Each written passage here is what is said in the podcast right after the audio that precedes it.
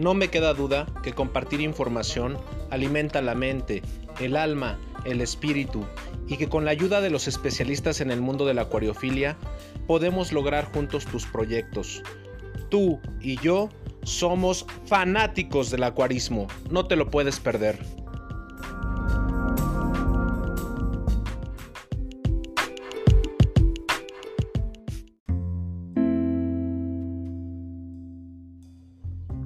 Bienvenidos a una emisión más de Fanáticos del Acuarismo. El día de hoy hablaremos de la ficha técnica del Ángel Altum o Escalar Altum. Su nombre científico Pterophyllum altum Pellegrin 1903.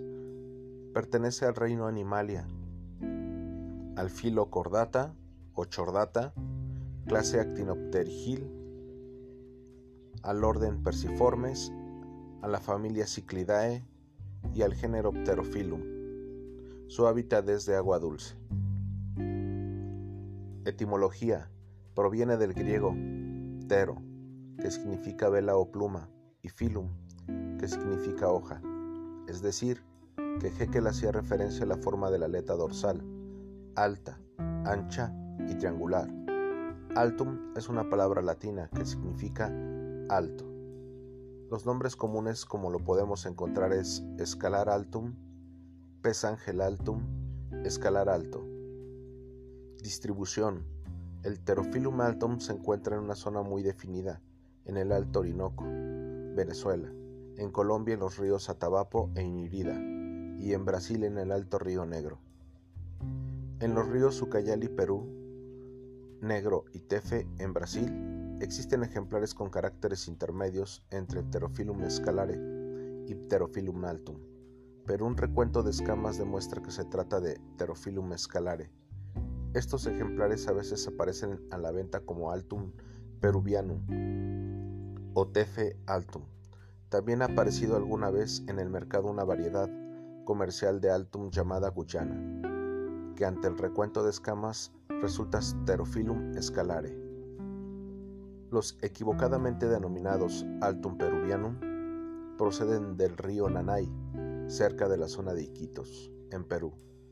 Estos peces que son Pterophyllum escalare y no Pterophyllum altum desarrollan un color verde iridiscente en los opérculos y en la parte superior de su cuerpo cuando son maduros. De esta coloración inusual probablemente nace la confusión Pterophyllum altum, que también presenta unos colores irisados, no necesariamente verdes, en esas mismas zonas.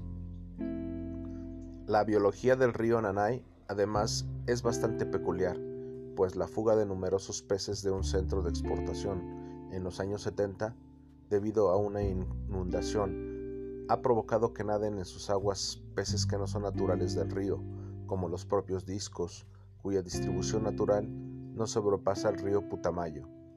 En la frontera de Perú con Colombia, se especula con que esta variedad de escalar ha llegado a las aguas del río Nanay, de la misma forma que los discos. La única zona en la que se cree que Pterophyllum escalare y Pterophyllum altum pueden volver a aguas en el curso medio del río Negro, pero ni siquiera está clara la presencia allí de Pterophyllum altum. Su apariencia, forma, cuerpo planado lateralmente de forma que es muy estrecho, sin embargo los radios espinosos de las aletas impares tienen una gran extensión, especialmente la dorsal y anal, que se extienden en sentido vertical, dando gran altura y prestancia al aspecto general del pez. También Cuenta con algunas aletas ventrales muy alargadas y estilizadas. Pterophyllum altum, descubierto en el Alto Orinoco, en Venezuela, y descrito en 1903, es la especie de mayor tamaño del género Pterophyllum, con un cuerpo más alto que el del Pterophyllum escalare o Pterophyllum leopoldi. Las aletas dorsales y anales tienen bases muy amplias y son más largas y grandes que en las otras especies del género Pterophyllum escalare Opterophyllum elmekei. Otro aspecto distintivo es la muesca aguda de su nariz, marcadamente cóncava, mientras que en las otras especies la frente es más o menos recta e incluso convexa. La altura del cuerpo es igual o superior a la distancia entre la boca y el pedúnculo caudal, al contrario que en las otras especies del escalar. La parte frontal de la línea lateral, que está dividida en dos partes, es más curvada que en las otras especies de Pterophyllum. Se cuenta de 46 a 48 escamas en línea recta desde el final del opérculo al inicio de la aleta caudal, por 27 a 29 en Pterophyllum leopoldi y 30 y 39 en Pterophyllum scalare. Pterophyllum altum cuenta con 28 a 30 radios blandos en la aleta dorsal y 28 a 32 en la neta anal. Coloración Cuerpo plateado con bandas particales oscuras, bastante marcadas, siete bandas visibles en los juveniles, que pasan a ser cuatro en los adultos. Esta coloración te permite pasar desapercibido entre las zonas de plantas altas y los cañizos. La coloración de fondo es de gris verdoso a verde oliva, con un aspecto plateado brillante. La parte superior del pez puede presentar puntos marrones y también aparece un salpicado en negro en los flancos de muchos ejemplares. También puede presentar puntos rojos. Muestra varias bandas gruesas en los costados, más anchas que Pterophyllum scalare. La más visible y marcada de ellas recorre desde el extremo de la aleta dorsal al extremo de la aleta anal. Tanto los ejemplares salvajes de Pterophyllum scalare como los de Pterophyllum naltum presentan en algunas ocasiones puntos negros o rojo sobre el dorso, pero solo el, el altum presenta además una segunda barra vertical en la cabeza, menos marcada que en las otras, que se sitúa entre la barra negra que corre sobre el ojo y la que se ubica a la altura de la base de los primeros radios de la aleta dorsal. En cuanto a tamaño, alcanzan una mayor, un mayor tamaño que Pterophyllum scalare, lo normal son unos 22 centímetros, aunque hay fuentes que hablan de peces de 30 centímetros de altura, de un extremo a otro de las aletas. El crecimiento es bastante rápido, alcanzando del 90% de esa talla total en el primer año de vida si son mantenidos en buenas condiciones. Condiciones en cautiverio. Temperatura de 27 grados centígrados a 30 grados centígrados. Requiere agua blanda y ácida, un KH de 0 a 3 y un GH de 1 a 5, pH entre 5.0 y 6.0. Según la revista alemana Das Aquarium, parámetros medidos en los ríos Atabapo e Inirida por Sven Forbach dan como resultado durante la estación seca un pH de 4.8, una conductividad de 15 microsims y un KH de 0 grados, nitratos y nitritos absolutamente en cero y una temperatura de 30 a 32 grados centígrados durante el día. En la estación húmeda el agua es algo más fresca. Acuario. Acuarios espaciosos y especialmente muy altos, sin exceso de corriente, reservando al menos 40 litros de agua para cada ejemplar. Hay que tener cuidado de no colocarlos con compañeros que les quepan por la boca, pues tarde o temprano los verán como alimento. Es preferible mantenerlos solos, sin ningún otro pez, o si acaso con coridoras y ancistrus, como peces de fondo. Sustrato oscuro. La colocación de plantas es un asunto personal, ya que si quiere reproducir un biotopo en época seca, de forma fiel, no tienen lugar, pero a los peces no les molestan y agradecen la mejora en la calidad del agua que las plantas proporcionan a todo acuario. No olvidar que en las épocas de inundaciones, además el fondo sí cuenta con numerosas plantas que a menudo usan como soportes para sus puestas en libertad, hay que dejar abundante espacio para la natación en el centro. Iluminación, no muy potente, o si se opta por un acuario bien plantado, colocar plantas flotantes que creen zonas de sombra. Se pueden plantar densamente por las zonas laterales y el fondo, las balisnerias son ideales para este propósito, pero hay que dejar despejada la zona central para que naden a su gusto. Alimentación. En la naturaleza son omnívoros, con predilección por zooplancton. Y los peces pequeños. En el acuario aceptarán muy bien el alimento vivo o congelado de buena calidad y variado, artemia, misis, daphnias, larvas de mosquito, gamarus, gosanus, grindal, con algo de paciencia pueden ser acostumbrados a gránulos o escamas. Se puede usar la misma papilla que para los discos. pero reduciendo o eliminando la cantidad de carne de corazón de ternera y, aumentando el aporte de carne de pescado y vegetales. Comportamiento gregario y territorial, igual que para Pterophyllum escalare, pero son incluso más territoriales y de mayor carácter gregario, lo que hace imprescindible mantenerlos en grupos de al menos 4 o 6 individuos. Los individuos dominados muestran una coloración más pálida y más marcada en los dominantes. Ocurre exactamente lo contrario que con los peces disco. Cuanto más estresados están, más pálidas se ven las barras sobre el cuerpo.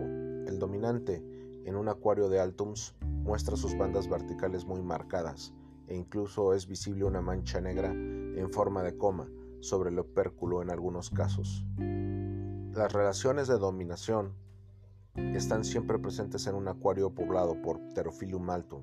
Los dominantes siempre están dispuestos a la lucha y no es raro ver peces enfrentados o incluso enganchados por las bocas en peleas que suelen acabar con uno de los peces rendidos, pero con pocas heridas si es que las hay. Cuando un pez se rinde ante el dominante y no quiere presentar lucha, se inclina hacia arriba y le muestra su garganta en gesto de sumisión. Con el tiempo, una vez establecida la jerarquía, las peleas son, son sustituidas por gestos de este tipo, aunque el dominante siempre estará dispuesto a dar algún otro empellón a los otros para demostrar que es el jefe. Cuando forma parte del cardumen, el Pterophyllum altum es un pez sociable que presenta pautas de comportamientos muy característicos. Al igual que ocurre con los discos o con otros Pterophyllum, los individuos escalonan de acuerdo con el nivel de dominancia que tienen. El ejemplar más grande y saludable suele ser el pez dominante, que compite por los espacios por la comida y por la pareja reproductora, siempre con éxito sobre el resto de los componentes del grupo. Las pequeñas escaramuzas que marcan el estatus del pez siguen siempre los mismos pasos. Los peces se enfrentan con las aletas muy abiertas, vibrando y con movimientos amenazantes de cabeza y simulaciones de ataque hacia adelante y hacia atrás, con la cabeza mirando hacia el frente. Si los ejemplares son de parecido tamaño, entonces se producen mordiscos, simulados y alguna real, y empujones frontales. Mucho más tímidos que los Pterophyllum escalare, son dados a los ataques de pánico, seguidos de carreras violentas que pueden acabar con un golpe contra una de las paredes o con algún objeto de la decoración. Este comportamiento tímido y huidizo, comparable al de los discos, obliga al ser cuidadoso con la decoración y no colocar aristas punzantes o piedras ásperas con los peces que puedan lesionarse. Los altum, al igual que los escalares, pueden emitir sonidos con la maxila, que pueden ser oídos por alguien situados cerca del acuario. Su reproducción. La reproducción de Pterophyllum altum sigue las mismas pautas que Pterophyllum escalare, con ciertas diferencias que detallamos a continuación, pero es muchísimo más difícil de obtener en cautividad y exige unas condiciones de agua mucho más extremas y similares a las de su hábitat. Para intentar la reproducción, el agua debe ser extremadamente blanda y de conductividad muy reducida de 10 a 30 microsims, con un pH cercano a 5 y la temperatura en 29 a 30 grados centígrados. En estas condiciones se ha conseguido reproducirlos en algunas ocasiones, muy escasas, tanto que en la mayoría de los libros y webs figura que jamás se ha conseguido en cautividad, pero lo cierto es que existen algunos informes de cría en Alemania, Francia, Japón y Estados Unidos y algunos países de Europa debe de permitirse que las parejas se formen por los mismos a partir de un grupo. Y si se obtiene una, es preferible aislarla en un acuario de cría, en el que los parámetros del agua son muy importantes con un pH siempre por debajo de 6 y un GH no superior a 2. Una conductividad en torno a 10 a 30 microsims y temperatura de 28 a 29 grados centígrados, con una iluminación reducida, cambios de agua muy frecuentes con agua ligeramente más fresca y filtrado con turba pueden estimular la puesta así como la administración de alimento vivo y los descensos de presión atmosférica. En época de cría, la coloración de los Pterophyllum altum cambia, mostrando un vivo color rojo en las aletas caudales y anales, La agresividad entre los machos también se incrementa considerablemente. El reparto de papeles también es más marcado que en la especie cercana, siendo la hembra la que vigila los huevos de cerca y el macho que controla el perímetro exterior del territorio. Las puestas pueden ser más numerosas que Pterophyllum scalare, con un número de huevos que puede superar los 600. A 30 grados centígrados, las larvas eclosionan a los 60 horas. Necesitan 72 horas más para reabsorber el saco vitelino e iniciar la fase de natación libre, aunque algunas experiencias de cría citan que los alevines no los aceptan en el primer momento, ya que se alimentan aún de su saco vitelino por unos días.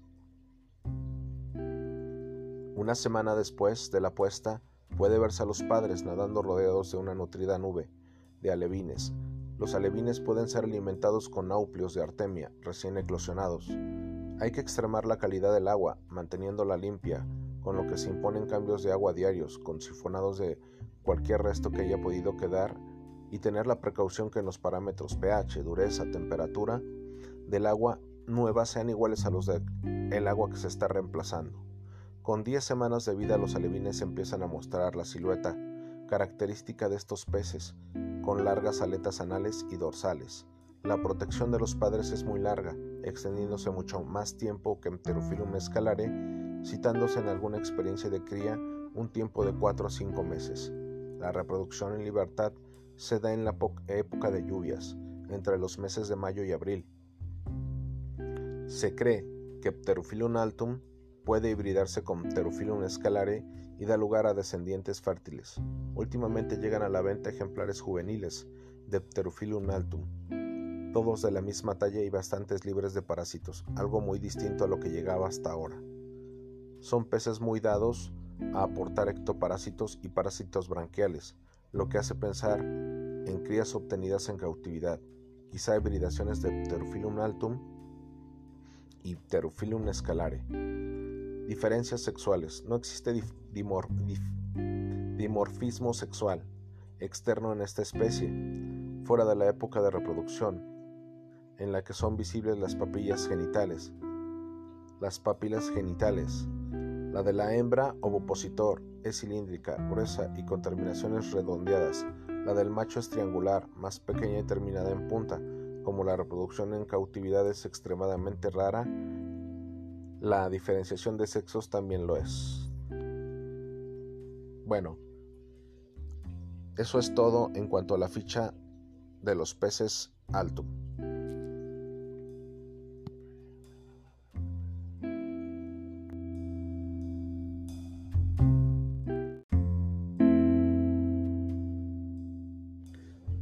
Haciendo un análisis de la ficha que les acabamos de presentar, del Ángela Altum o Escalares Altum, hay una parte en el podcast en donde se menciona en esta ficha que es un pez que no puede convivir con otros peces o que solamente con coridoras. La verdad es que difiero en esta parte porque en mi experiencia personal son excelentes acompañantes de los peces disco, tanto en la manera de alimentarse como en los parámetros del agua. Por otra parte, estuvimos escuchando la palabra microsiemens, que es una unidad de medida para medir la conductividad eléctrica en tu acuario y que es una excelente herramienta si desean criar este tipo de peces.